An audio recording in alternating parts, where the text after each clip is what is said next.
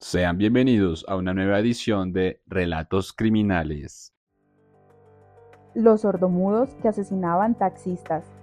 El taxista Oscar Laverde recogió a una mujer y dos hombres para una carrera. Uno de ellos se sentó en el puesto del acompañante y cuando les preguntó la ruta, la mujer le entregó un papel con una dirección en el centro de Bogotá. El conductor comprendió que eran mudos. Al llegar a su destino, Oscar se agachó para mirar en el taxímetro cuánto debía cobrarles, pero uno de ellos le puso una soga en el cuello y lo empezó a ahorcar. Gracias a que uno de sus dedos quedó entre la cuerda y su cuello, el conductor solo se desmayó. Luego los delincuentes lo apuñalaron con un punzón y lo dejaron botado. Oscar se convirtió en el principal testigo para capturar una banda de asesinos de conductores de los amarillos en la Bogotá de 1979.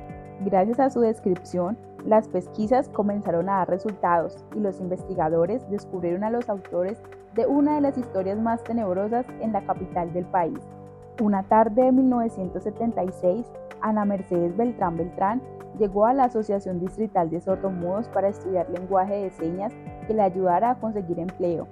En total, eran 20 sordomudos los que se reunieron con el mismo objetivo, Ana conoció a Luis Augusto Churchill, con quien hizo amistad de inmediato. Por medio de señas, el hombre le contó su vida, que a los seis años lo habían abandonado en la puerta de una iglesia y un misionero extranjero lo educó, por eso su apellido, y que se había dedicado a trabajar como latonero, zapatero y últimamente como embolador en la esquina de la calle 16 con carrera décima. Mientras la mujer le explicó que la echaron de su casa porque la acusaron de tratar de seducir a su padrastro y a un muchacho que ambuló por toda la ciudad pidiendo plata y que estaba ahí por su hija de cuatro años, a la que llevaron a un hogar de paso, pero ocultó que le gustaba la bebida y los excesos, incluyendo la promiscuidad para obtener ingresos.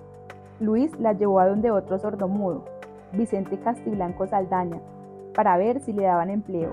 Ana Mercedes y Vicente se enamoraron y en poco tiempo se fueron a vivir a la residencia de Jamaica, en la carrera novena con calle séptima.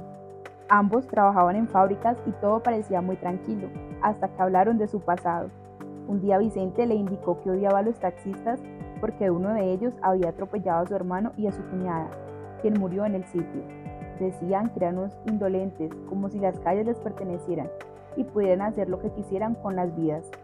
Era tanto su odio que se lo inculcó a su mujer, con el paso del tiempo, ese ánimo de venganza unió no solo a la pareja, sino a su amigo, comenzando una racha de asesinatos entre el 1 de junio y el 13 de agosto de 1977. Siempre utilizaban el mismo método. Se subían a un taxi, escribían en un papel el sitio de destino y cometían el crimen con la misma cuerda. Herían a sus víctimas con unos dardos, se llevaban algunas pertenencias y se iban. Pero precisamente su mismo modo de operar fue su perdición.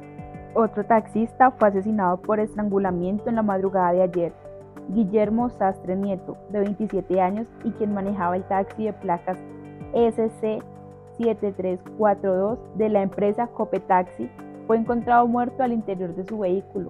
Se trata del caso número 19 en el año y el quinto en un mes. Esta era la noticia de un periódico en la edición del domingo 14 de agosto de 1977. El recorte lo estaba leyendo un juez 69 de instrucción criminal Jorge Enrique Gutiérrez Ávila, quien afuera de su oficina tenía a Ana Mercedes, a quien detuvieron a las 2 de la madrugada en la carrera 13 con calle 63 junto al Parque de Lourdes. Sus dos compañeros, Luis Augusto Churchill y Vicente Castiblanco, también cayeron en la llamada Operación Sin Palabras, como la bautizaron las autoridades, luego de lo narrado por el taxista sobreviviente al ataque. En los allanamientos a las residencias Jamaica, las autoridades primero se sorprendieron al encontrar un nido de ampones, porque detuvieron a 20 de los delincuentes más buscados, y segundo porque hallaron una cuerda blanca, ropa vieja y dardos plásticos con los que herían a los taxistas. Entre la ropa incluso había una chaqueta de vestido que iba a ser usada por el papá de Ana Mercedes, con quien se estaba reconciliando para que fuera su matrimonio. Esa ropa era la misma que llevaba el taxista Guillermo Sastre Nieto cuando lo asesinaron. Con esas pruebas se consolidaba el proceso, pero aún faltaba interrogar a los sospechosos, Por eso llamaron a un experto para que les indicara con el lenguaje de señas de qué los acusaban y evitar que los abogados defensores se escudaran en posibles argumentos de problemas mentales para disminuir la pena.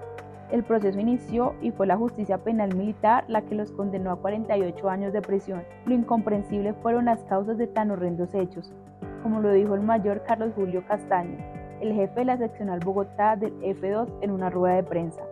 Un periodista le preguntó, ¿por qué cree que mataban taxistas? Por el placer de matar, respondió.